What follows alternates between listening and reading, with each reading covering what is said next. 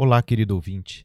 Este episódio foi postado originalmente no dia 2 de julho de 2022, mas infelizmente continha informações defasadas com respeito à história deste coquetel. Passado um mês, ele foi retirado do ar e agora novamente está disponível com as devidas retificações. Pedimos desculpas pelo incômodo e podem estar seguros de que prezamos sempre pela divulgação das informações corretas, verdadeiras, comprometidas com o enriquecimento cultural de todos aqueles que nos ouvem como você. Agradeço em nome da equipe do Barman das Horas Vagas os votos de confiança em nossa credibilidade.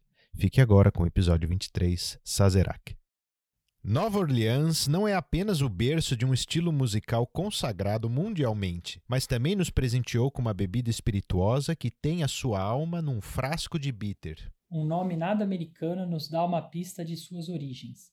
Esse é o coquetel que tinha tudo para desaparecer da face da terra, mas por méritos dos seus consumidores, tem nos momentos atuais a sua ascensão mais prodigiosa. Assim como num tema de jazz, ele carrega muitas notas, camadas, harmonias e contrastes. E o principal, muito estilo e deleite. Eu sou Felipe Romano. Eu sou Gustavo Zaparoli. E eu, Ale Stagete. Sinta-se em casa, você é o nosso convidado especial deste programa.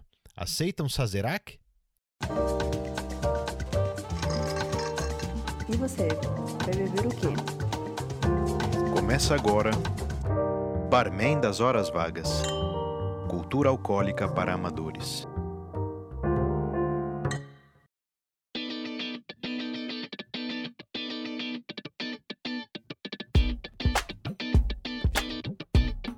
Seja bem-vindo, Barman das Horas Vagas no Ar, o podcast de cultura alcoólica para amadores, episódio 23, Sazerac. Olha só que legal esse coquetel, hein? Super clássico, todas as origens da coquetelaria que a gente conhece hoje, tem lá as suas ramas também lá no Sazerac. E aí, Zapa, tudo bem? Tudo bem, e você? Você é um grande fã, né, desse coquetel? Eu conheci, acho que faz um ano mais ou menos também, fuçando nos aplicativos que a gente já, já indicou aqui, né? E aí, quando eu fiz a primeira vez em casa, tomei com meu pai, ele, ele adorou. Vamos dedicar esse episódio aqui pro Carlos Zaparoli, o grande Zapapai.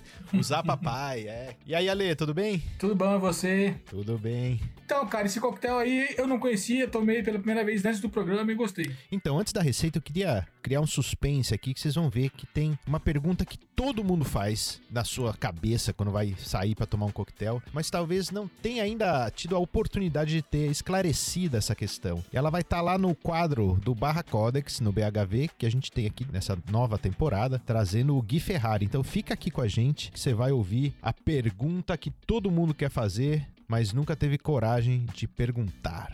Então vamos lá para a receita. Essa receita que eu estou passando aqui, ela é uma receita tradicional. A gente vai ouvir durante esse programa que ele pode ser preparado de outras formas também, inclusive com outros ingredientes, né? Mas para preparar o seu sazerac tradicional, você vai com 50 ml de conhaque VSOP, você vai precisar de um cubo de açúcar e você vai colocar aí entre 4, 5 até 6 sete, dependendo aí do, do seu gosto, é, sete traços de bitter Peugeot. O Peugeot, como se fosse a angostura, só que de uma outra marca. O Peugeot, ele é um, um, um, ingrediente bem particular nesse, nesse coquetel. Você vai precisar de absinto e você vai precisar também de uma casca de limão siciliano. Eu vou passar um preparo aqui bem tradicionalzão, assim. Se você for para Nova Orleans, né, lá nos Estados Unidos, onde eles fazem esse coquetel aqui, você vai ver que quase todos os bares preparam ele dessa forma. Que seria, ao invés de preparar ele num mixing glass, você vai preparar ele num copo baixo. Você vai pegar dois copos baixos desse tipo old fashion. Um deles você vai preencher com gelo e reservar. No outro copo você vai colocar o açúcar, o bitter e dissolver como se fosse um old fashion. Uma vez que o açúcar estiver dissolvido né, no, no bitter, e você vai colocar então o conhaque dentro desse, desse copo. Aí você volta lá para o primeiro copo, que estava esperando, gelando você vai retirar esse gelo e com o frasco aromatizador, sabe o que, que é isso? É um sprayzinho, tipo um perfume, né? Um borrifador. Você pega esse borrifador, você coloca absinto dentro e você borrifa absinto dentro desse copo gelado. Esse copo que é o copo que você vai beber o seu coquetel. Beleza. O seu copo está preparado para receber a sua bebida. Gelado Agora o que, que você vai fazer? Absinto, certo? Gelado com absinto. Uhum. Agora o que, que você vai fazer?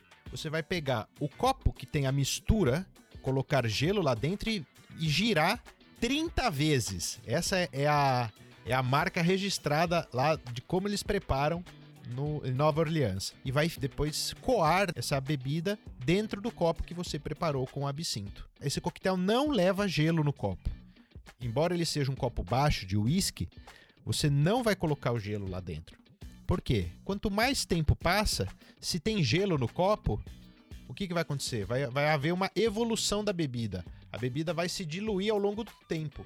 E esse coquetel, ele, a pessoa que pensou ele, pensou que, não, que, que essa evolução ela, ela não deve acontecer nesse coquetel. Na verdade, acontece uma evolução sim, né? Depende da velocidade que você consome ele. Mas é uma evolução não de, de diluição, é uma evolução na temperatura. Então, o coquetel, sim, ele vai se aproximando da temperatura ambiente e isso favorece ele porque ele vai soltar as notas aromáticas. A gente falou isso no nosso primeiríssimo episódio aqui, né, Zapa? Foi. Como é que você consegue aroma com diluição ou com aumentando a é. temperatura, né? É. Então é isso que vai acontecer. Você provou desse jeito, né, Zapa? Fiz ontem, antes da gente gravar, você tinha falado esse novo jeito de preparar. As outras vezes eu tinha feito com gelo e eu tinha até adicionado o absinto direto no, na bebida mesmo. Na mistura. na né? mistura mesmo. Aí ontem eu fiz desse jeito e ficou bem diferente. Ficou bem melhor, eu diria, inclusive, porque a gente sentiu mais o sabor da bebida. Eu acho que é isso. Menos a diluição. É, o absinto não ficou tão presente, né? Que a ideia do absinto é só é para dar só um aroma, né? Pelo que eu entendi. Não era para ser um- Isso. uma parte do drink, Um, né? um elemento, né? Isso. É. E pra finalizar esse coquetel, então, você pega uma casca de limão, né? E dá um zeste de, de casca de limão ali, espremendo a casca, soltando os óleos essenciais na, na cobertura, né? No topo desse, desse coquetel. E pode ou descartar a casca ou decorar o, o- o- né? Jogar a casca dentro do copo ali, fazer a sua decoração. Se ficou muito complicado, é todo essa, esse passo a passo é, para o preparo desse coquetel vai estar lá no nosso site. No barmendashorasvagas.com. Vai ter Entra lá, filminho aí- seu também preparando lá no Instagram, né? Vamos fazer um filminho? Eu acho que é legal, Então vamos fazer um filminho. De camisa Vamos fazer ali, um filminho, todo- então. Tocando saxofone e fazendo coquetel. É uma boa. Tem tudo a ver.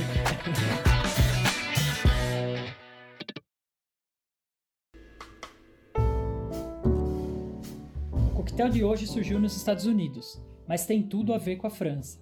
E para montarmos sua história, temos que ir lá para o final do século XVIII, Revolução Francesa, Napoleão Bonaparte. Você vai ver que cada ingrediente tem sua própria história, e eles vão se juntando no copo aos poucos. Uma das revoluções que se seguiram à Revolução Francesa foi a dos escravos no Haiti, que é uma ilha caribenha de posse francesa. Muitos escravos fugiram de lá e foram para New Orleans, no sul dos Estados Unidos, que era uma cidade da Louisiana que ainda era parte da França. A França tomava conta dessa região ali do, do sul dos Estados Unidos. E eles levaram com eles para lá a arte de fazer açúcar. Por muito tempo, a Louisiana foi o fornecedor desse item para todo o país, sendo conhecido até hoje como o Estado do Açúcar. Um jovem haitiano que se estabeleceu na cidade foi Antoine Peixot, filho de um farmacêutico, e ele continuou o ofício do pai e abriu uma farmácia. Interrompemos este episódio para atualização e correção das informações falaciosas contidas nesta história. Ô, mano, Fala, Pia. você sabe que eu gosto de uma boa história, né? É, quem não gosta, Se né? for cheia de reviravoltas, é, curiosidades sobre drink, então. Maravilha, né? é, mas às vezes a gente é enganado por uma ótima história. e foi o que aconteceu aqui no caso do, do Sazerac. É, então, Zapa, não esquenta a cabeça, cara, porque, ó, passado algum tempo que o nosso episódio estava no ar, eu recebi uma mensagem e eu queria aqui agradecer ao Marcelo Santiago, que nos corrigiu, né? Que falou, ó, essa história que vocês estão contando aí já é ultrapassada, ela tá desmentida. né? Então, quem que é o responsável por isso aí? Quem que, quem que é o grande mentiroso aí dessa história, se podemos dizer assim, né? Quem começou isso tudo foi Stanley Clisby Arthur. E ele era um contador de histórias é, lá do início do século, nos Estados Unidos, escritor de livros infantis, ele já fez de tudo. E uma das coisas que ele fez foi escrever um livro sobre história dos drinks nos Estados Unidos. Provavelmente foi um dos primeiros livros já escritos com esse, com esse tema, então é um livro que ficou bem famoso e rodou para todo lado, muita gente leu. E é um livro bom, né? É, a maioria dos drinks aí bem contado, tudo.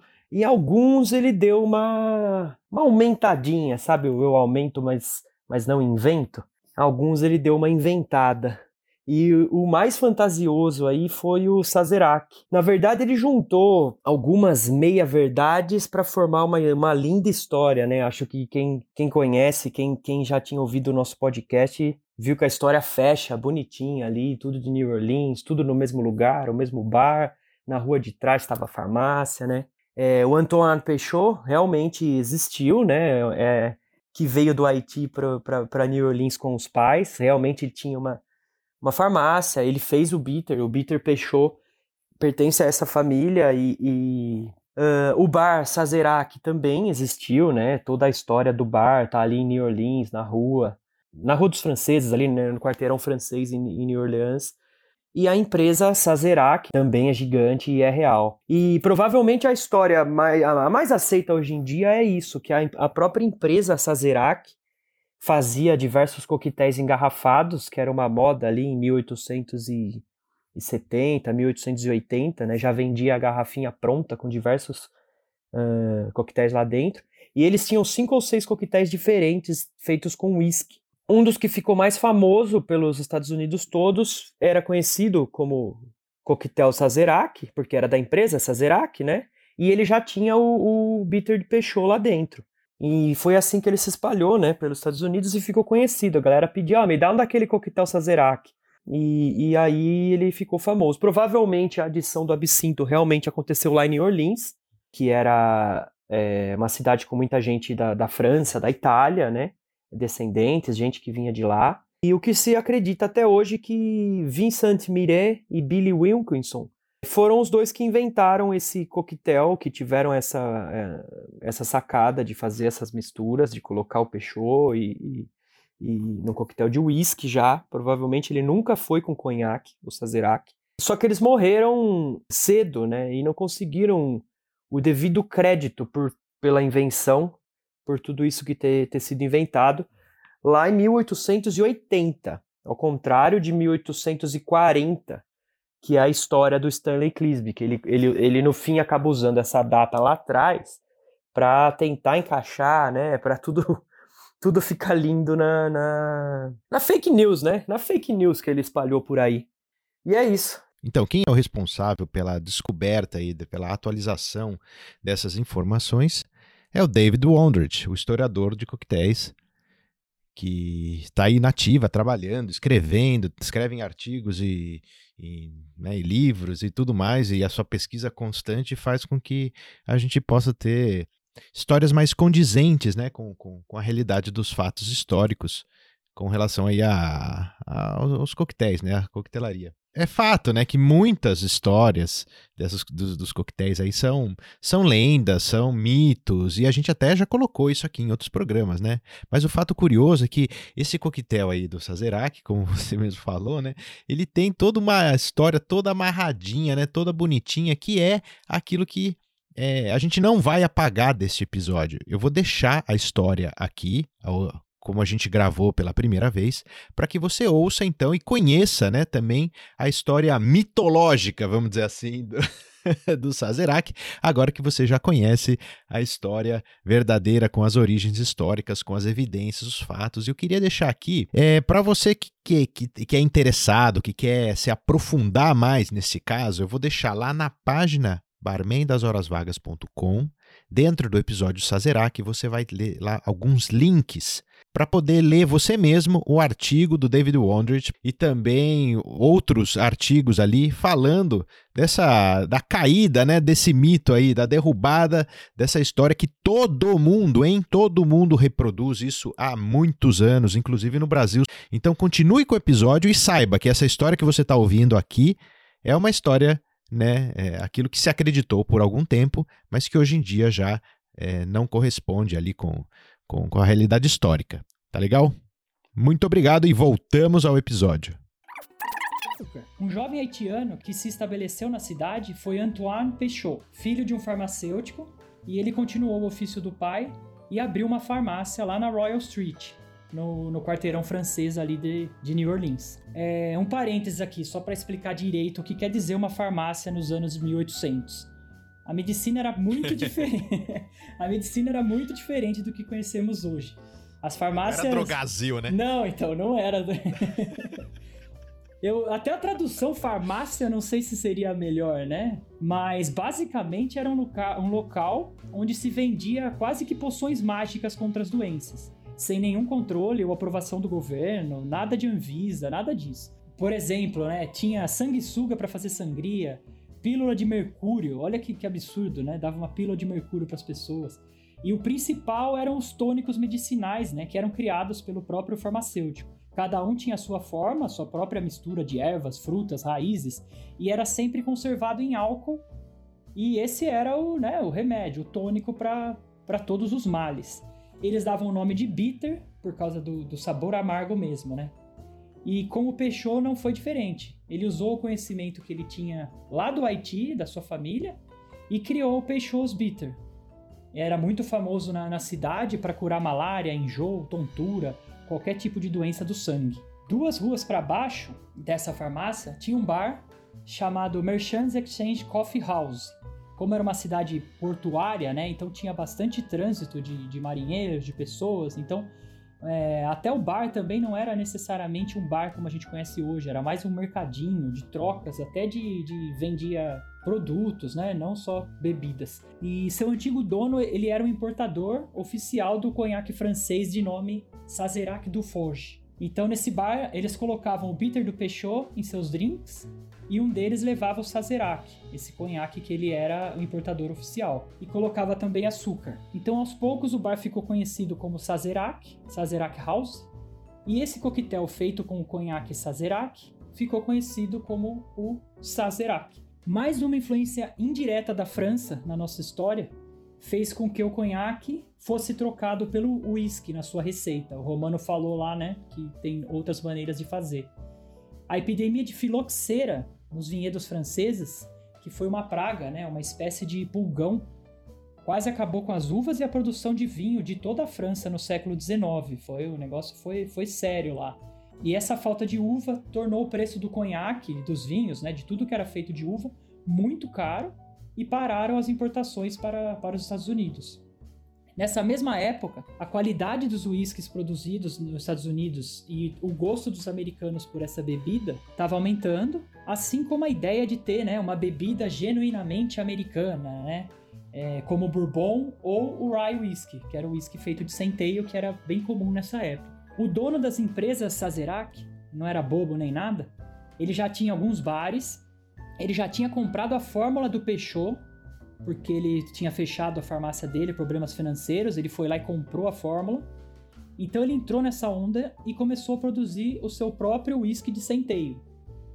Ele fez a troca dos ingredientes no Sazerac, no Sazerac, ou seja, ele trocou o conhaque pelo whisky no coquetel e em seu bar, e conseguiu manter o preço dos insumos mais baixos, além de cair no gosto dessa nova geração de americanos bebedores de whisky.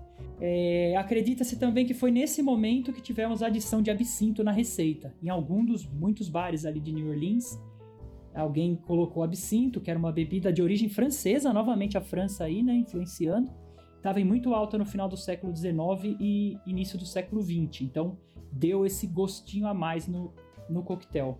E a última mudança que tivemos nessa receita e nessa nossa história foi a banição do absinto em 1912 nos Estados Unidos, né, devido ao seu alto teor alcoólico e por ser considerado um alucinógeno, ele foi banido dos Estados Unidos. Então a companhia Sazerac, como eu já falei, eles não tinham nada de bobo, né? Ele criou um produto chamado Herbicent. Então, em vez de um absinthe, né, ele fez um Herbicent como substituto. Era tipo de um licor, o mesmo gosto, né, basicamente feito com, a, com as ervas do absinto. E então ele continuou fazendo o Sazerac, mas agora. É, a diferença ali era, era teor alcoólico, né? Eles se, eles se moldaram a lei. Isso não aconteceu lá, não só lá.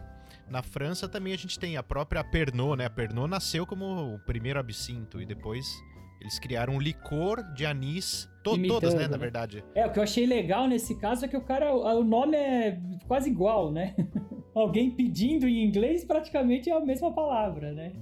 Se você prestou atenção nessa história que eu contei de mais de 300 anos, passando pela França, Haiti e terminando em New Orleans, a gente monta o coquetel basicamente, né, totalmente exclusivo com ingredientes locais.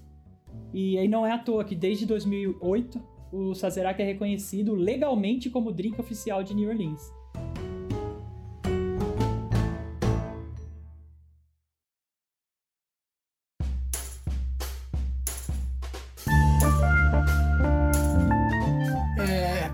Pô, essa, essa, coisa que, que o Zappa trouxe, né? Que é da, da, da, da influ- da influência, né? Da, da Europa, inclusive na, na construção do, do drink, né? E também tem o que não é novidade nenhuma, que é a influência colonial, né? Pós-colonial aí, da, da- do que, que isso trouxe para a culinária de, de, de Nova Orleans. Então eu tô pensando em falar um pouquinho sobre isso e trazer alguma coisa de lá pra gente comer, assim. O que eu achei interessante sobre Nova Orleans é que, assim, ela não foge muito disso, né? Desse contexto de é, influência europeia, influência pessoal da África, etc. E também o, povo local ali, enfim. Aí teve essa mistura toda e eu acho que o ma- o mais curioso que eu encontrei foi esse prato, que é muito típico da Louisiana, que é o arroz com feijão. Isso é muito louco, né, cara? Porque você vê é, o que, que essas influências fazem, né? Então é um, é um prato muito típico, que é o, o Red Beans and Rice, que eles servem com, com frango frito ou servem com uma, uma salsicha, uma linguiça frita ali. E o prato ele é muito parecido com o nosso, assim, sabe? Ele lembra bastante. A única diferença é que o feijão eles cozinham na. Eles não cozinham na pressão, eles cozinham ali na água por um tempo bem longo. Por 3, 4 horas. É, por aí, a manhã toda cozinhando feijão, porque não vai na pressão, né? Mas assim, pensou em Nova Orleans, você vai pensar no quê? Você vai pensar logo naqueles mariscos, né? Os camarões fritos. O, o, o que que é interessante, assim, tipo, quando você é, olha para isso tudo e vê o que os restaurantes servem, você fatalmente vê andando por ali, você vai encontrar com, com fartura os, os mariscos, né? Você vai encontrar tudo quanto é jeito. Vai encontrar ele frito, vai encontrar ele grelhado, vai encontrar ele é, para comer natura mesmo. E aí eu pensei em trazer o, o, o marisco, uma receita, inclusive que é servida lá no Sazerac Bar, que eu tive dando uma olhada. E é fácil de, de aplicar assim, só tem que achar as ostras frescas, né? Então aqui em São Paulo, talvez no Brasil aí, não sei qual é a facilidade de você que está ouvindo a gente para ter acesso a ostra fresca, mas é, é facílimo. Os ingredientes e suas porções, suas medidas estão lá no site para vendaslasvagas.com. Mas vai o quê? Queijo, é queijo romano, é, vai manteiga, vai alho, alho assado, vai alho assado ali na, na vai salsinha fresca picada, suco de limão e o tempero crioulo. A receita desse tempero crioulo eu vou deixar lá no, no site também. Tem uma receitinha básica lá para montar, para fazer esse, esse tempero crioulo. Que também é aí o, o elemento principal aí dessa, desse, dessa, dessa receita. E é, sal grosso. Esse sal grosso ele é mais para decorar, tá? Então é, e vai precisar, óbvio, de 12 ostras grandes aí para montar esse prato. Cara, é muito simples. Você vai ralar esse queijo romano aí, vai reservar ele. Aí numa panela você vai pegar esse alho, esse alho assado, você vai esmagar ele, vai misturar todos esses ingredientes, a manteiga, o limão, o tempero crioulo, e vai cozinhar ali, sabe até quando começa a espumar a manteiga e aí ela começa a dourar? Quando ela começa a dourar, caramelizar, parou. Aí você vai pegar as ostras, vai descascar elas, vai colocá-las ali, todas elas viradas para cima, vai colocar essa, dessas ostras você vai colocar na grelha direto, vai colocar cerca de uma colherzinha de chá desse molho que você fez aí. E vai colocar uma, uma colher também de chá desse queijo romano ralado. Vai pôr para grelhar. Tá feito. Você vai servir isso daí com. Você, vai, você pode pôr um sal grosso ali para decorar a, a, base onde você vai pôr as ostras. E Nossa, serve. Fiquei curioso, cara. Esse, esse queijo romano que você fala é o pecorino? Ele mesmo. Fiquei super afim de provar essa receita. É, é, mas, Valeu, mas americano bota muito, né? Queijo no camarão, queijo no, no marisco. Mas enfim, fica bom. Aí você pode servir com o Sazerac aí, tem a ver com a. Com tem tudo a ver. É, tem tudo a ver. Com New Orleans. Tudo a ver. É fácil de fazer e fácil de comer. Então, chegou a hora aqui de convidar o Gui Ferrari para o nosso programa com o quadro Barra Codex no Barman das Horas Vagas. Ele vem responder a pergunta que a Lilian Góes mandou para nós. Escuta essa. Barra Codex no PHV. Apresentação: Guilherme Ferrari.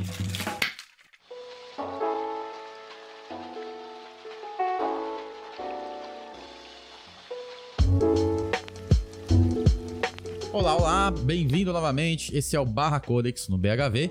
Eu sou o Gui Ferrari e tô aqui para responder a sua dúvida sobre o nosso universo da coquetelaria. E olha só, meu querido trio e meu querido ouvinte, nesse episódio do BHV que foi trazido o Sazerac, que é um dos meus coquetéis preferidos, aliás, pintou uma pergunta aqui que pode vir a calhar com o assunto.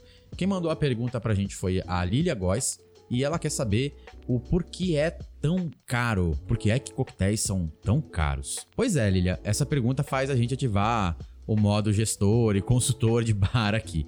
Mas a resposta para a pergunta é bem direta. São os custos que andam muito altos mesmo. Isso aumenta o preço do drink. Mas você sabe me dizer quando um coquetel vale o preço que é pedido por ele? Para a gente poder entender o preço de um drink, a gente vai ter que passear por alguns assuntos que não somente o coquetel. E quando no final a gente somar tudo isso, vamos poder aí falar sobre o valor, não só o preço, mas o valor incluindo aquilo que pode ser até intangível dentro de um bar ou dentro de um restaurante. Lilia, eu diria que hoje um preço médio praticado para um drink em um bar que tem essa proposta de ser um bar de coquetelaria é aí por volta de 35 reais. E realmente, o preço muitas vezes assusta. Claro que isso é uma média, a gente vê por aí bares que vendem drinks a 26, 27, mas também drinks de 40, de 50 e até por mais de 70 eu também já vi. Agora no início, eu vou deixar de lado o fator ambiente do valor. Esse fator ele impacta sim, como por exemplo, o ambiente de um hotel de luxo sempre vai cobrar mais por um produto do que um speakeasy, e um speakeasy sempre vai cobrar mais do que um bar um pouco mais casual, um dive bar. Mas invariavelmente os ingredientes eles acabam sendo o mesmo. E quando eu digo ingrediente, eu quero dizer aquilo que está dentro da garrafa que o bartender vai usar, tá? A bebida alcoólica industrializada. O preço que um bar ou uma empresa paga na bebida, ele não muda tanto assim de um bar para o outro. São raras as exceções, né? Quando um bar tem, por exemplo, um contrato de exclusividade com uma marca ou um produtor. É claro que quanto maior a empresa, maior essa compra e aí os descontos podem vir a ser maiores mas a diferença de preço não é tão grande assim. Então, para a gente fazer um primeiro exercício aqui, eu vou puxar aqui alguns dados de ficha técnica. Ficha técnica no bar é onde a gente vai ter o receituário, o modo de preparo, de serviço e também qual que é o custo desse coquetel para o meu bar. Eu vou pegar aqui um coquetel que tem ingredientes bem em conta, que é uma caipirinha. Eu tenho uma cachaça, uma boa cachaça, tá, gente? Eu tenho ela com preço de R$ 85,00 na garrafa de 750 ml. Então, num coquetel que vai levar 60 ml, eu tenho um custo de R$ 6,80 para cada dose. Um limão, que vai ser usado na receita, que vai me sair mais ou menos por 60 centavos, e aproximadamente 50 centavos de valor em açúcar para a gente poder fazer o, arredondar o nosso valor aí. Então eu tenho 6,80 com 60 centos do limão, 50 centos do açúcar, me dá 7,90 de custo. Eu não vou incluir nesse custo agora é, o custo do gelo, do copo, da energia da geladeira e tudo mais, porque isso faz parte do meu custo operacional, que vai fazer parte do meu giro ou do meu capital de giro no fim do mês. Bom, ok, Lilia. Digamos que a nossa caipirinha ela vai ser vendida num bar muito elegante, muito charmoso, ali na região de Pinheiros ou dos Jardins, aqui em São Paulo, com uma pegada intimista e especializada em coquetéis clássicos nós vamos estabelecer que esse drink vai custar 30 reais. E a partir disso, nós temos então a nossa margem de lucro bruta desse produto, que é de R$ 22,10. 30 menos 7,90, R$ 22,10. Poxa, cada caipirinha que o bar vende, ele ganha aí 22 reais? É, não é bem assim, tá? Na gestão, a gente também estabelece o CMV, que é o custo de mercadoria vendida, fazendo a divisão do custo pelo valor de venda. Então eu tenho 7,90 dividido por 30 me dá 0,26. Isso multiplicado por 100 é 26,33 para ser mais exato. Tá? Então o custo desse coquetel para mim é de 26%. Legal, eu tenho um custo aí ótimo, muito bom de 26%. Só que dentro desses 74% de margem de lucro que me sobraram, eu tenho também o meu CMO, que é o custo de mão de obra, aí eu tenho aluguel, manutenção, água, que é um dos maiores gastos de um bar, junto com a energia elétrica, e dependendo do faturamento da empresa, coisa de 10 a 15% de imposto no fim do mês sobre esses ganhos. Né? Isso se essa empresa estiver enquadrada dentro do regime do Simples Nacional. Por fim, eu tenho o meu ciclo financeiro, que é dado pelo tempo que meu produto ficou parado em estoque versus o prazo que meu fornecedor me deu para pagar esse produto para ele. Então, quanto maior for esse número, pior para o meu negócio. Então eu tenho que equilibrar o preço desse coquetel para que eu não fique com o produto parado, mas ainda assim eu esteja dentro do meu plano de negócio e alimentando ali o meu capital de giro, tá? Eu não posso vender nem tão barato que não me dê nenhuma margem, mas nem tão caro que me faça. É, nem tão caro que faça esse produto ter um ciclo financeiro muito positivo, tá? Ficando ali parado na prateleira. E aí, gente, isso vale para praticamente todos os tipos de comércio. É, Lilia, enfim, dá pra gente ver, mesmo a gente arranhando a superfície do assunto, que tem muita coisa que pode tanto melhorar quanto agravar o preço de um drink. Mas realmente, o que mais interfere diretamente é quanto o bar paga nas bebidas. E infelizmente, no caso do Brasil, tá bem difícil, gente. Porque tudo quanto é bebida é importada. E aí, com o dólar lá em cima, já viu. Ah, e claro, toda aquela parte de imposto sobre essas operações de compra e venda de mercadoria do fornecedor, esse imposto quem paga, infelizmente, é só o bar. A pandemia agravou muito esse fator do preço, obviamente, porque existe hoje uma falta de produto no mercado brasileiro. Aliás, não só no mercado brasileiro. E às vezes, para não deixar de produzir determinados coquetéis, para não sair do próprio conceito, o bar acaba pagando muito caro no insumo porque a demanda está alta e a oferta do produto é mínima. Bebidas como vermute, bitter, alguns licores que são bastante usados, eles já vêm com meses de falta. E a tendência então é esse preço subir. O chefe de bar e gestor de bar deve ficar atento aí para possíveis estiagens de produtos no mercado e aí se prevenir fazendo um possível estoque ou até pesquisando ingredientes para substituir no coquetel. Lilia, já que a gente está falando de Sazerac no episódio, vamos rapidinho pegar o caso dele para a gente ver. Na receita de 60 ml de rye whisky 2 dash de peixe bitter, um pouco de açúcar e 5 ml de absinto, eu tenho um custo de R$ 26,14. Você sabe por que, que esse custo é tão alto? Porque hoje uma garrafa de whisky de centeio sai por volta de 260 reais. A de absinto por volta de 160. Agora imagine se eu for fazer esse Sazerac usando conhaque, que uma garrafa tá aí por 500 reais. Pois é, fica bem difícil. Então, sem dúvida, eu não posso vender esse coquetel lá pelos meus 30 reais, com esse custo de 26. Para que eu tenha lá o meu CMV na faixa de 30 a 35%, e esse é o valor recomendado de custo para um produto num bar, num restaurante, esse drink ele teria que sair por mais de 70 reais. Olha só, 26 dividido por 70 me dá 37% de custo ainda, que é bem alto para um bar. Então, quando a gente pensa na caipirinha com um custo de 26%, essa margem de lucro dela vai ser diluída para outros produtos, para que eu tenha, é, para que eu possa te oferecer um Sazerac num preço mais acessível, mesmo sendo aí entre aspas um péssimo negócio para o bar. Porque no fim das contas, pessoal, a gente tem que ver uh, o valor da coisa toda. Então, digamos que eu tenha pago 45 reais nesse drink mas eu me sentei numa cadeira super confortável, com atendimento excelente, iluminação também confortável para os olhos, um, né, um som, uma música bacana e, claro, é, sem dúvida, um bartender que domina ali atrás do balcão. Tudo isso entra naquela parte intangível do valor. Sabe quando a gente fala que o barato sai caro? Né? Mesmo a gente pagando baratinho não vale a pena ir num, num lugar? Pois é bem isso. Eu considero um coquetel caro quando, mesmo eu pagando um preço mais alto, essas coisas, essas outras coisas não são sentidas. Aí, na minha opinião, sai caro mesmo. Tudo se resume a qual a percepção de valor que você tem. Preço é o indicador monetário, valor é o benefício proporcionado na sua visita ao bar. Então cabe a você, que é consumidor, decidir se o preço que é pedido em um drink tem um bom valor para você. E cabe a você, bartender, gestor de bar, dono, equilibrar esses custos e diluir essas margens para a gente poder ter um giro de produtos mais saudáveis dentro do bar e diversificado também. Ô Lilia, obrigado muito por trazer essa pergunta pra, pra gente, pela oportunidade de mostrar um pouquinho de como é que funciona esse backstage da gestão de bar. Obrigado a você ouvinte pela companhia de sempre. Eu vou aproveitar aqui então para fazer um alto jabá, né? Se você é proprietário de bar e quer saber mais desse assunto, quer saber como fazer uma engenharia de cardápio, rever melhor esses custos, é só me encontrar lá no Instagram, no guiferrari.3 e também no canal Barra Codex no YouTube. Meu querido trio, eu fico por aqui, muito obrigado. E vem cá, gente, quando é que esses whisky de centeio aí vai baixar de preço, hein? Eita lá, tchau, tchau.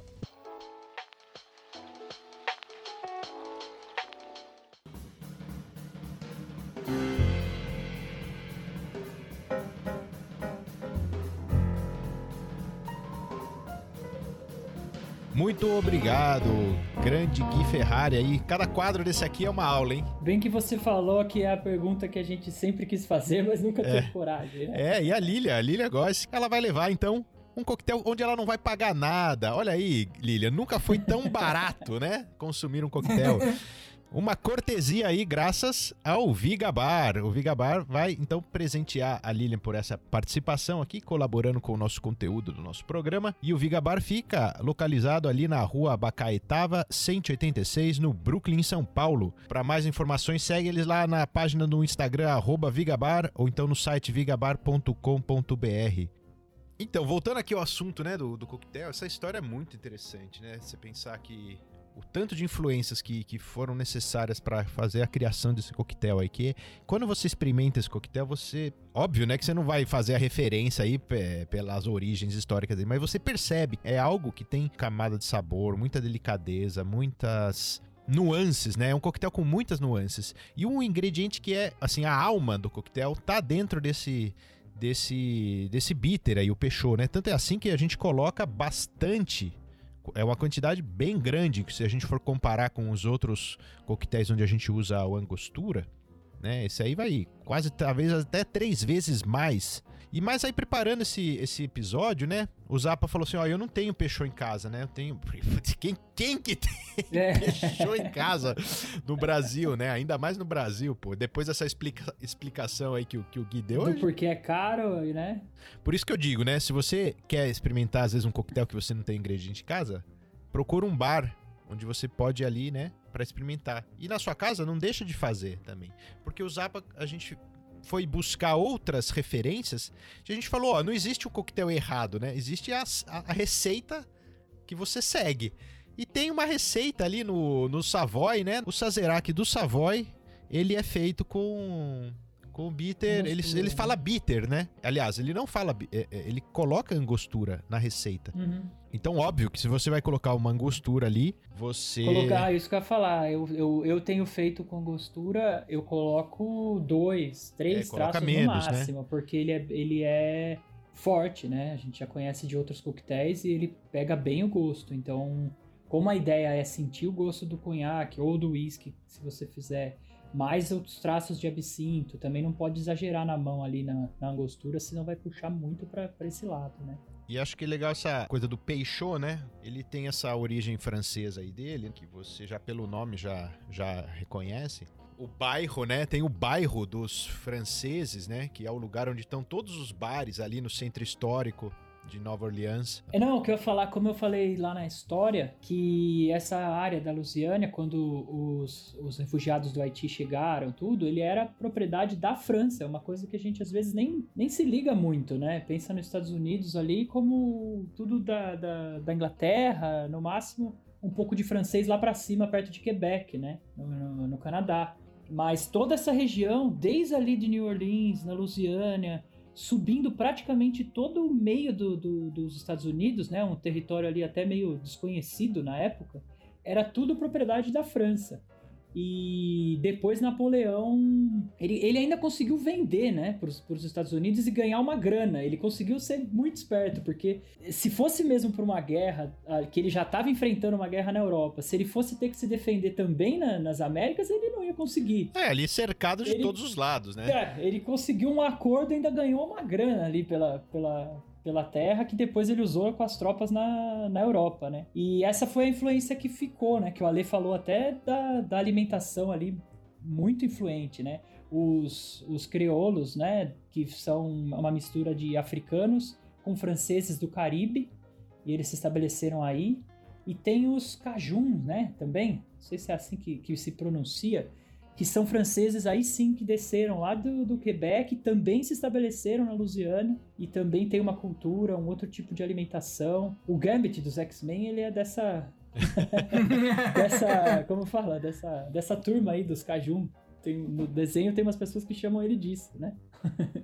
Mas assim como a gente falou no foi Dark Storm, né, o episódio passado, você sabe Foi. que esse, esse coquetel aqui, ele é um dos poucos coquetéis tam, que também tem um registro, tem uma marca registrada. Eu, pessoalmente, assim, eu não consegui encontrar muito qual que é a, a, a, atuação deles no controle dessa marca, assim como a gente falou no episódio passado, que o Dark Storm pela, pela Goslings, né? Eles fazem pressão ali, marcação, marcação homem a homem, né? Já o Sazerac aqui, eu não consegui encontrar nenhum caso de processo, nem nada. Tanto é assim que eu acho, né? Tava falando aqui com o Zapa, é porque uma coisa é fato, receitas, você não pode é, fazer uma, um registro de, de marca de receitas, né? Você pode apenas registrar um nome. E esse nome Sazerac também é o nome da destilaria, é o nome do whisky, é o nome do, do... conhaque. É, dessa, dessa, desse conglomerado de empresas que eu citei várias vezes na, na história, né?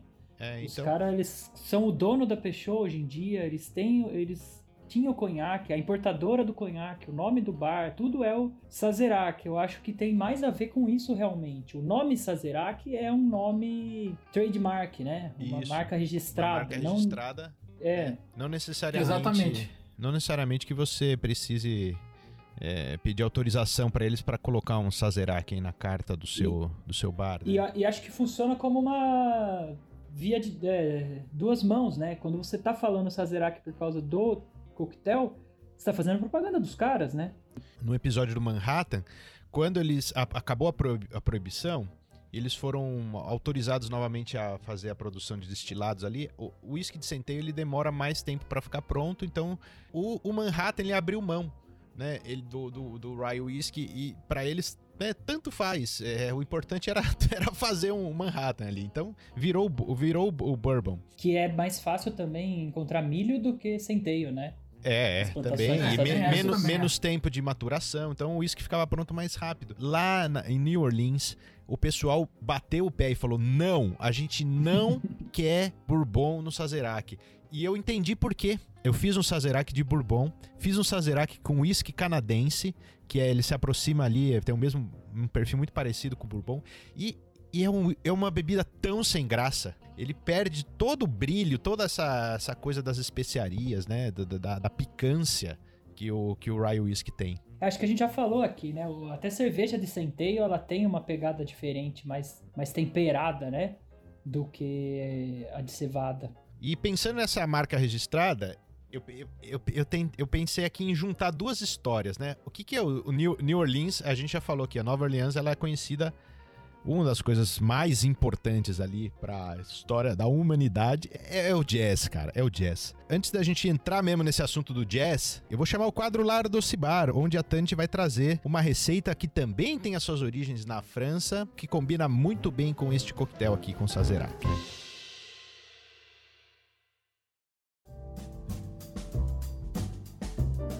Barman das Horas Vagas apresenta Lar Bar com Tanit Romano. Olá, Fê, Ale Zapa. Eu sou Tanit Romano e bem-vindo ao Lar Doce Bar.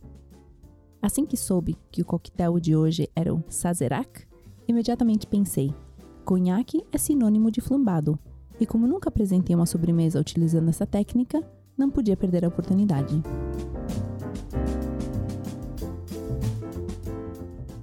Mas o que acontece ao flambarmos uma fruta ou carne, por exemplo?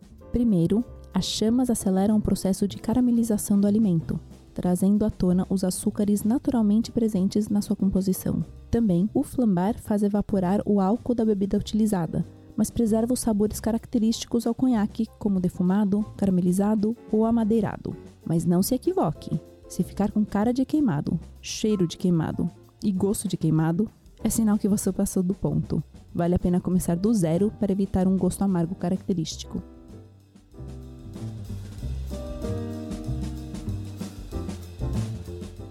Comumente encontramos receitas com banana flambada, pois é uma fruta que se presta muito bem com a sua consistência e habilidade de absorção. Mas não se limite à banana. Experimente também com pêssegos frescos ou enlatados, morangos, abacaxi. Hoje será com ameixa fresca. Com inspiração na culinária francesa, eis a receita de hoje: mil folhas de ameixa flambada e creme leve. Pré-aqueça o forno a 200 graus Celsius. Pique a ameixa em cubos pequenos, aqueça uma frigideira e derreta a manteiga. Acrescente as ameixas e deixe-as alguns minutos até ficarem um pouco cozidas. Jogue açúcar e canela por cima e misture bem. Verta o conhaque por cima e coloque fogo à mistura. Atenção nesse momento para não se machucar, mas vá sem medo. Em poucos segundos o fogo se apagará sozinho. Só não deixe de mexer a frigideira.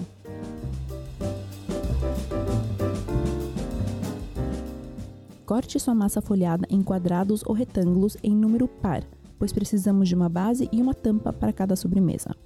Coloque as massas num tabuleiro de forno com papel manteiga em cima e embaixo da massa, e logo outro tabuleiro acima do primeiro.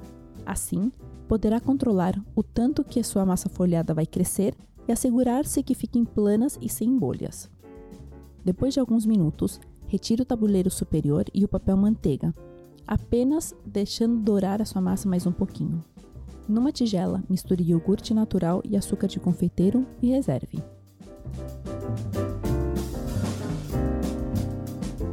Sobre uma das massas folhadas, coloque a mistura de ameixa, logo uma porção do iogurte doce e feche com uma tampa de massa folhada. Polvilhe com açúcar de confeiteiro. Fotos e a receita completa desta deliciosa sobremesa você encontra no site barmentoshorasvagas.com. Espero que gostem e até mais!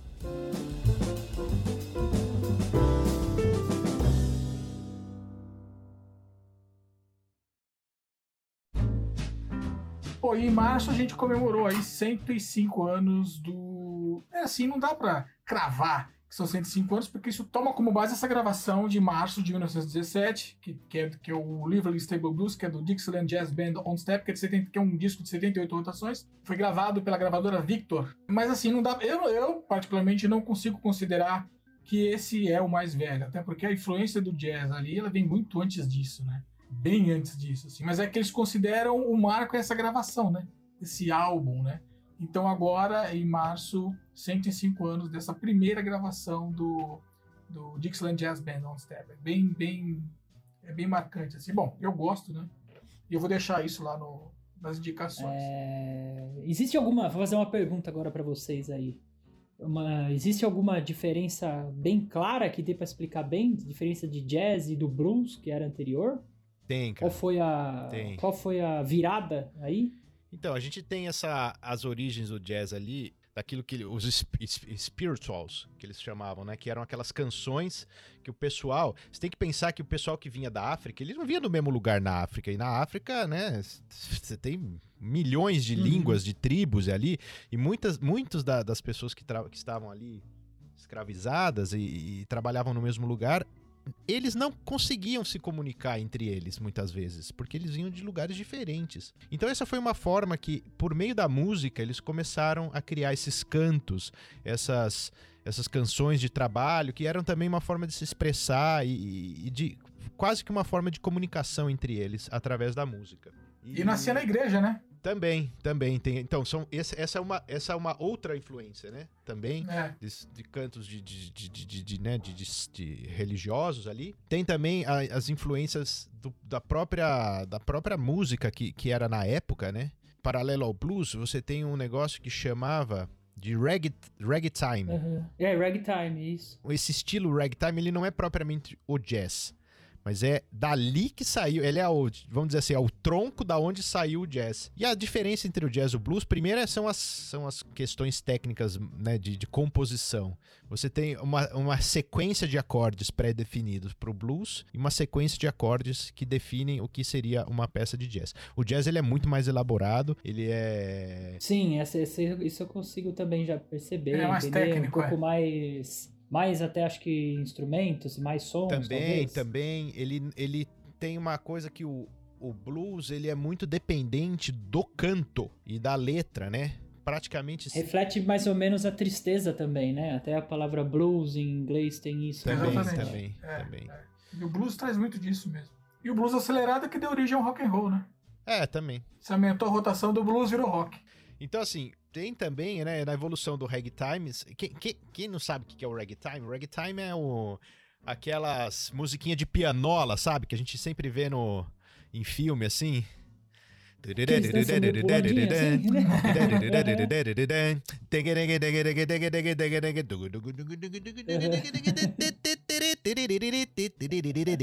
Aliás, você tem o Scott Bradley. O Scott Bradley é um compositor, pianista, o cara é maestro, enfim, o cara era, tudo, né?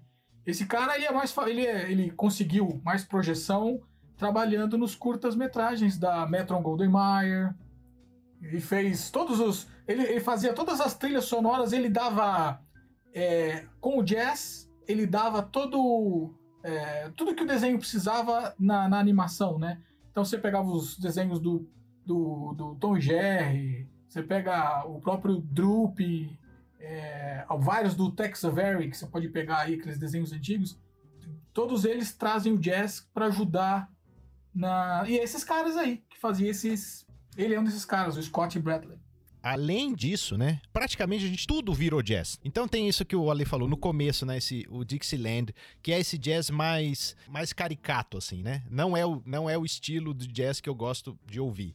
Não quer dizer que eu não goste, mas é que eu não aguento duas músicas desse, desse estilo. Pra mim, ele é, ele é muito marcado como uma coisa quase caricata, né? Que é como? É, São essas bandas que você tem o, o, Num festival. o naipe de assim, metal, né? é, e você tem aquele, legal. aquele. É legal, é legal pra caramba. Inclusive. Então, mas dá pra ouvir ficar ouvindo a tarde inteira. Não precisa ser só duas músicas. eu não aguento. Eu, eu- não aguento.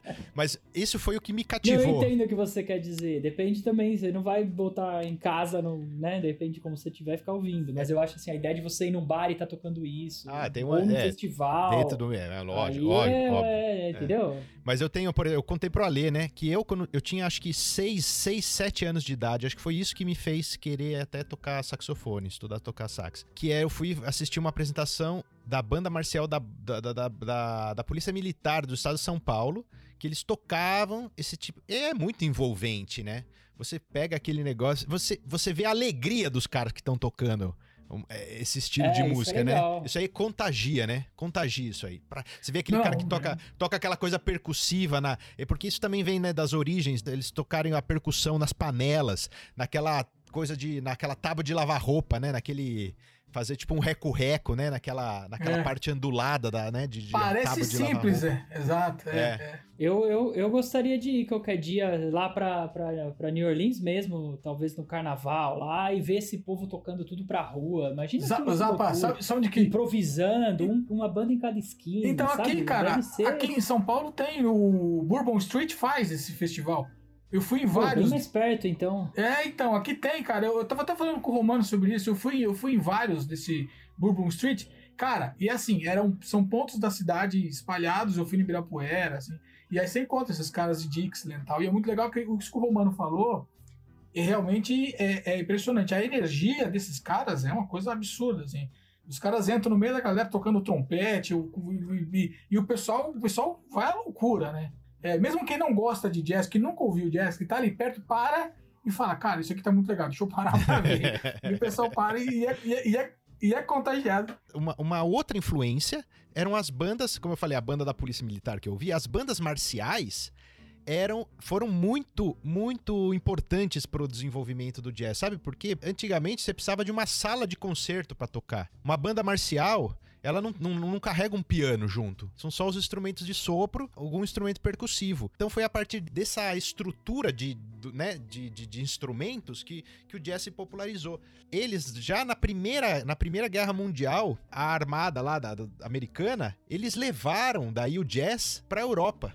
E a Europa, é, é, especialmente a França, de novo, a França aqui na história, com o Claude Debussy, todos esses, esses compositores que eram mais eruditos, acabaram absorvendo essa coisa do jazz popular das bandas e levando isso pra orquestra, cara. Por isso que eu falei, jazz é tudo. Porque a partir disso, tudo que você conseguir englobar dentro desse esquema, né, de ritmo e daquela passagem de acordes, ela pode ser encarada como, como, como jazz. Tem outro cara lá de. Muito importante, que vem lá de New Orleans, que é. Eu já falei dele aqui há dois episódios atrás. Ele é de lá mesmo? Eu não sabia, não. Louis Armstrong, ele é de lá, ele é de New Orleans e foi o cara, ele é o cara responsável por levar o jazz pra fora de lá. Porque o, ele, né, ele virou o, o cara o sucesso, né, do, do, do- do lugar Uhum. e com, com o jeito dele de tocar, com as, né, a- o cara é muito cativante, meu. Você olha pra cara dele, você, quer dar um abraço nele, fala a verdade. O cara tem- tinha esse jeitão dele e o talento do, né, de, de- é, tocar o trompetinho dele lá. E quem levou o jazz lá pra Chicago foi o Louis Armstrong. O empresário dele judiou tanto dele, coitado. Ele teve que fazer tanto show, mas tanto show, que o cara teve um problema no lábio. Ele teve, tipo, uma ferida assim tão grande que ele ficou um tempo sem tocar por conta dessa exploração, vamos dizer assim, né? E aí ele foi espalhando, isso aí foi espalhando. Foi aí que ele começou a cantar mais, não foi? Eu acho que eu já ouvi essa história também. Ele começou a cantar. Foi aí é, que, ele, que ele começou a assumir mais os vocais. não começava, tudo, é, é, ele não começou cantando, ele É, cantou então, só acho que teve depois, né? com É. essa... é. E aí tem, né? Aí quem colava ali, quem colava ali ia absorvendo e contribuía. E aí ia começar a aparecer, meu, todos esses, esses gênios da raça, né? Miles Davis, Duke Ellington, né? Ella Fitzgerald, o Charlie Monk. Parker, Monk, o Monk, o Telo, Tel- Thelonious, né? Que é o primeiro nome dele. É. Thelonious Monk. Thelonious é. Monk, esse cara que, que bolou o ataque do piano. Que isso aí é aquela coisa de... né? O, quando você entra, né, na nota com, com força. E Billie Holiday, todo esse pessoal do jazz aí, toda essa época. Mas tem um cara que eu queria aqui, né, abusando aí, não abusando da, da boa vontade de vocês, mas eu acho isso aqui é, é- tem que ser dito, cara, quando a gente fala de jazz. Que é um cara chamado Joe Contrain. Joe Contrain Ah. é um, sax- um saxofonista que, né, dentro dessas tem tem sabe uma corrida aquela olímpica, né, que você tem as os obstáculos, né? Você passa pelo aquela que cai numa piscina de água, né? Depois você tem que pular a barreira, depois você tem que andar na rua. Tipo né? cross country. É, tipo isso, né? Tem, tem etapas, né? Vamos dizer assim. Uhum. E esse cara foi um.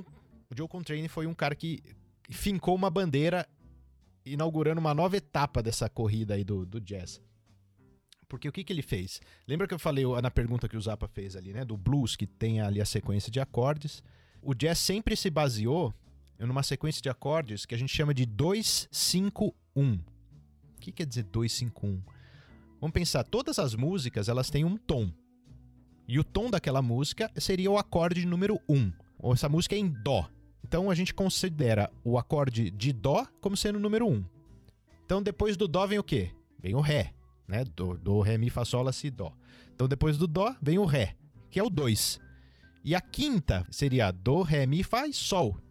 Então, muito caracteristicamente, você tem nas, nas, nas peças de jazz essa passagem que seria, no caso, né, a- é, aqui, seria Ré, Sol e Dó. Se você pegar aí no piano e tocar Ré, Sol e Dó, você vai ouvir um jazz. Você vai ouvir uma música de jazz. O que, que esse John Coltrane fez? Ele criou uma forma de, de. Ele era meio malucão, cara. Ele estudava. Ele admirava, né? Einstein. Ele admirava esses físicos, esses caras que estudavam a relação do espaço e tudo mais. Então ele criou uma roda. Sabe aquele círculo de cores que a gente aprende na escola, lá, primárias e secundárias? Ele fez uma coisa parecida com isso, só que com as notas musicais. O que ele chamou de o, né, o círculo das quintas, que seria o intervalo de cinco notas. Então ele começa no Dó, depois ele escreve o Sol, depois ele vem Sol, Lá, Si, Do, Ré, depois Ré, Mi, Fá, Sol, Lá. Então ele vai colocando todas as notas que são a quinta nota depois da anterior. E aí ele fecha o círculo, chegando até a nota Dó de novo. Aí sabe o que, que ele fez, cara? Ele começou a desenhar geometrias dentro desse círculo. Então ele pegava aquela nota, ligava com uma outra, com uma outra e formava tipo um triângulo. E aí ele criava uma música usando aqueles acordes, que era algo totalmente impensável. E isso foi marcado, a, é, a primeira vez que ele apresentou uma música assim, foi na gravação dessa música chamada Giant Steps. Giant Steps. Essa música é muito importante pro jazz. Eu conheço. Será que a gente põe aqui pra tocar? Vou pôr aqui pra vocês ouvirem.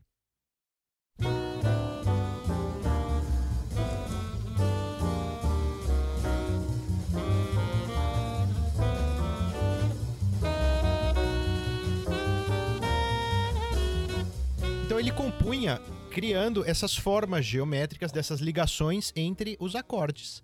E ele criou um negócio meio que inusitado. E quando ele foi gravar esse tema, que chama Giant Steps, ele, ele se deparou aí com, o, com os músicos que tocavam com ele que não conseguiam não conseguiam acompanhar o cara. Teve até o pianista, o Tommy Flanagan, quando ele foi improvisar, é tudo truncado o improviso dele. Ficou meio que quase como um motivo de chacota entre os músicos, né? Fala, pô, meu cara derrubou, realmente derrubou o pianista lá. E o. o, Putz, e devia ser cara bom, né? Pra estar lá gravando com Não, ele. Só gente que só fera, sabia o que tava só fazendo. fera. Assim, E isso. ele inovou tanto, então, que os caras não, Exatamente isso. não acompanharam instantaneamente ele. Isso né? mostra o, o grau de inovação do cara. Tanto é assim que ele termina o solo dele, assim, meio que fazendo acorde, bicho. Ele tava fazendo tchã, tchã, e já não sabia mais onde que ele tava. e aí, pá! E aí entra o, entra o Joe Contrane que nem um foguete, assim, improvisando. Eu vou botar esse trechinho aí, ó, do, do, do improviso, aí a gente vai falar de improviso depois.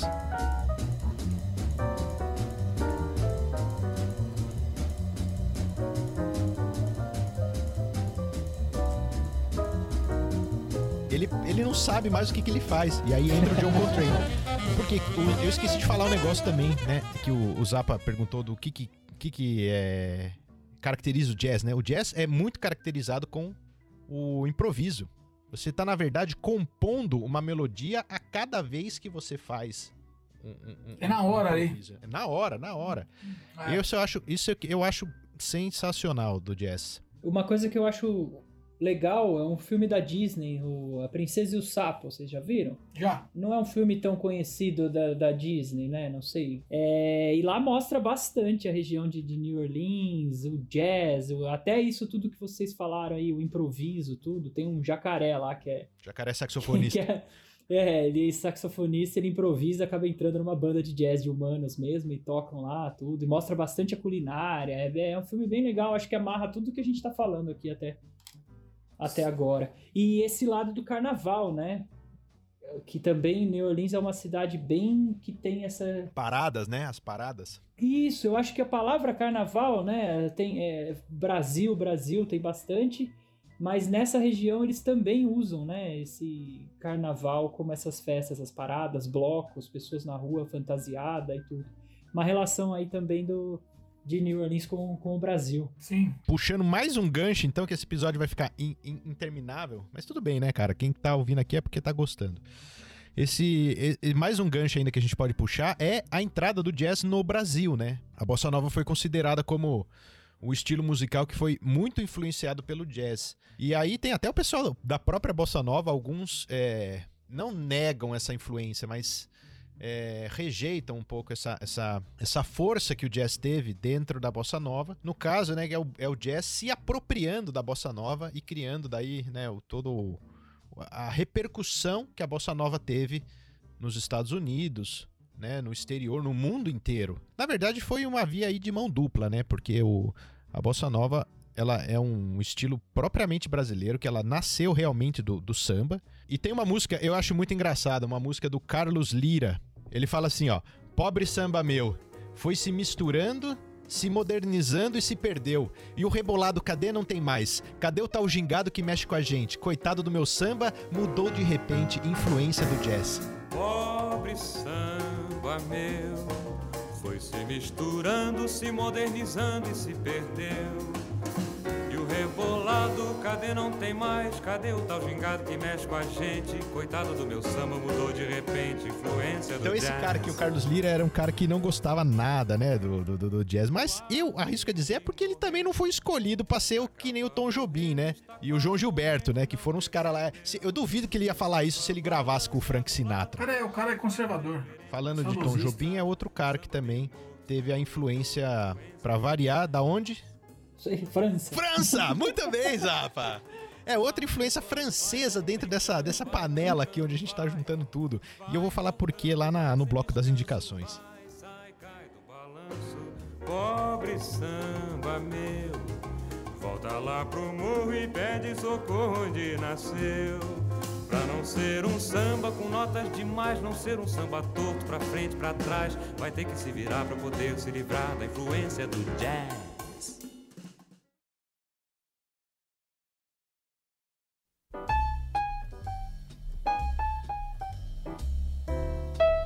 Então, esse episódio que eu, eu não gostaria que ele terminasse, porque esse é um assunto que me- eu gosto muito de falar sobre isso. Ah, Mas Deu pra temos que acabar. perceber. Tem- tem- temos que terminar, temos que terminar. É, Vamos lá, as tradicionais indicações. Cara, a indicação que eu vou deixar tá dentro do que a gente discutiu aí no bate-papo rapidamente aí. Eu vou deixar hoje, dessa vez eu não vou deixar documentário como eu sempre deixo. Vou passar a bola pro Zapa dessa vez. Eu vou deixar dois desenhos, cara. Vou deixar dois desenhos. Um do Scott Bradley fala que na verdade traz o Snoopy, o Snoopy não, traz o Droopy durante todo o desenho tocando jazz. Na verdade ele tem uma, uma banda de jazz de pulga nele. Assim, é muito legal. E, Eu já assisti esse desenho. você- é lógico já que você assistiu. também, eu agora falei que isso, você vocês vão falou. lembrar. É, vocês vão lembrar. Umas pulguinhas de ficar pul- dançando, tocando jazz o tempo inteiro lá no corpo dele, né? E isso deixa ele contaminado, tal, de, de, fica contagiado com o lance do jazz e tal. E outro que eu vou deixar, pô, esse aqui é famoso pra caramba, que é o, o famoso desenho, talvez pelo nome vocês não, não saibam, que é o, o, o Vincent Guaraud, que é o. Eu não sei pronunciar esse nome dele, porque na verdade é um, é um, é um pseudônimo, né? O Vincent Guaraud. Esse cara ele fazia, ele fez todas as trilhas sonoras do Peanuts. E é maravilhoso, né? O Charlie Brown, É o né? Snoopy. Charlie Brown, exatamente. Pior que é muito engraçado, porque ao mesmo tempo que eu ouço o CD dele, é, ele- ele- falar CD também é terrível, porque eu tenho, eu tenho no meu Spotify, né? Mas eu tenho CD porque na época eu comprei o CD. Mas eu tenho ele no meu Spotify também. Você ao mesmo tempo tem essa memória afetiva com os desenhos. Eu lembro dos episódios, eu lembro das tramas todas e tal. E, puta, a música é legal, né? Então eu vou deixar esses dois desenhos. Vou deixar o, o- essa referência do Peanuts e uma referência do do Tex Avery com o Droop. com jazz. Isso, com jazz. Muito bem. Eu, que nem o Ale falou, dessa vez eu que vou deixar documentários. São três até, hein? Dois bem rapidinho e o outro um pouco mais longo. É um assunto que a gente não falou aqui, mas tem a ver com o furacão Katrina, né? Que em 2005 ele passou sobre New Orleans e devastou a, a cidade, né? Com as enchentes e tudo o que aconteceu lá. E os documentários são sobre o time de futebol lá de New Orleans, que é o Saints. Futebol E- americano. De futebol americano, isso. é O time de futebol americano lá de New Orleans, New Orleans Saints. Quando na temporada do Furacão, né, em 2005, quase que o time fechou. Eles não tinham de jogar porque o estádio foi destruído. Então eles jogavam em, em outros locais e tudo. E mesmo assim eles conseguiram fazer a melhor temporada da história até aquele momento em 2005. Esse episódio chama. É, é, na verdade, ele é o terceiro episódio da segunda temporada do The Timeline. O outro documentário é a volta deles, o primeiro jogo que foi feito nesse Superdome, que é o estádio, e teve um show antes de começar o, o, o jogo do U2 junto com o Green Day. Eles fizeram uma regravação da música The Saints Are Coming, uma música antiga de, de, de, de rock escocês, né? Então o documentário mostra o show e mostra também essa volta deles ao estádio, tudo, já nos jogos de playoff dessa temporada que eles foram bem. E o terceiro documentário é, esse já é bem mais longo, mas é o que eu acho assim é bem legal, vale a pena assistir. Em 2009, né? Então quatro anos, quatro temporadas depois, eles ganharam o Super Bowl, foram os campeões, coisa que também nunca tinha acontecido, e com muitos jogadores que estavam, né? Nesse nesse elenco, tudo. E o quarterback deles, o Drew Brees, hoje ele é, né? Um dos maiores da história, vai entrar pro Hall of Fame com certeza. E ele tinha se machucado, eu acho que no Miami. E aí o, o New Orleans contratou ele, apostou nele, ele também deu a volta por cima do mesmo jeito que a cidade, a população. Então eles mesclam bastante isso, essa renovação da cidade, o time e a temporada deles. Esse se chama Walking Forever Together. É bem legal, é bem emocionante essa campanha toda aí para quem, pra quem gosta de esporte e tudo, é interessante. É um negócio de superação, né? E você? Então, eu eu tenho aqui. Um jazz, eu acho, hein? E não vai ser! E não vai ser! Não vai ser. Eu vou, eu, vou, eu vou deixar aqui uma coleção de bossa. De coleção de bossa nova, muito legal. Lembra aquele ba- baterista lá do, do Titãs, né? O Charles Gavan. Sim. Uhum. Então, esse cara, ele, ele fez um- uma coisa muito boa pra música. O cara, ele virou um pesquisador é, musical. E ele começou ali é, garimpar nas gravadoras material que estava sendo esquecido. E começou a recuperar um montão de discos. Ele faz isso até hoje. Ele lança né, as coleções, né, do- é, relança né, esses álbuns. E a uma das primeiras coleções que ele fez, é, chamado Som, Li- Som Livre Master, ela tem vários discos ali que são raridades. Coisa até que se tinha se perdido já. Tem coisa ali que nem tem no, nem tem no streaming, hein? Eu não consegui achar. Eu tenho CD em casa, é, mas eu não, não consegui achar alguns deles no, no streaming. Eu vou falar uma lista aqui e depois eu vou deixar essa lista lá no site, que são os álbuns de bossa nova dessa coleção né, é, de raridades aí do Charles Gavan. Então é um que chama Bossa Jazz Trio, o outro que é do Sansa Trio, é, Sambrasa Trio, Sambossa 5, o quarteto, o quarteto Bossamba, Samba Lanço Trio, tem um que chama Som 3. O Som 3 era um conjunto do César Camargo Mariano, o marido da Elis, né? Pai da Maria Rita. É, Zimba Trio e Metais também. Tem também o Brazilian Octopus, que é, essa aí é a maluquice total, que era um conjunto do Hermeto Pascoal, assim, também muito, muito coisa, só coisa raridade. E essa aqui, é, então, para mim, é uma, uma, uma super coleção para quem quiser começar a ouvir música boa. É, pode começar com essa lista aí que eu vou deixar lá no barmendasarasvagas.com. E a minha segunda indicação é o Tom Jobim, é o mestre, é o mestre da, da música brasileira. E por que, que eu falei da influência é, francesa, né, com ele? Porque ele, ele tem uma formação de piano quase que erudita, né? A primeira música que ele compôs, quando ele ainda era um menino, chamava Valsa. Valsa, alguma coisa. Que depois, no futuro, né? Quando ele encontrou o Chico Buarque, o Chico Buarque colocou uma letra nessa valsa e a música mudou de nome. Imagina, é, chama Imagina hoje em dia. Eu não gosto muito ela cantada, eu prefiro ela muito mais tocada. Então você vai achar essa música tocada num disco chamado Inédito, do Tom Jobim. Tá lá como nome Imagina, mas ela é só instrumental. Essa foi a primeira música composta pelo garotinho lá, Tom Jobim. Para compor essa valsa, que a valsa é um típico ritmo francês, ele tinha, né, todo o estudo dele de Debussy, de todos esses caras franceses, né? Ele tem muita influência francesa. E ele foi tão injustiçado, né, no final da carreira dele. Inclusive a frase, a frase famosa é dele que ele fala assim que no Brasil fazer sucesso é uma ofensa pessoal. Pior que é verdade, né? Então, pessoal, né? É. É isso aí. Então, fica aí com essas belíssimas indicações, esse, esse programa antológico que fizemos aí do Sazerac e o Jazz. Um abraço e a gente se encontra no próximo programa. Um abraço, tchau. Tchau, tchau.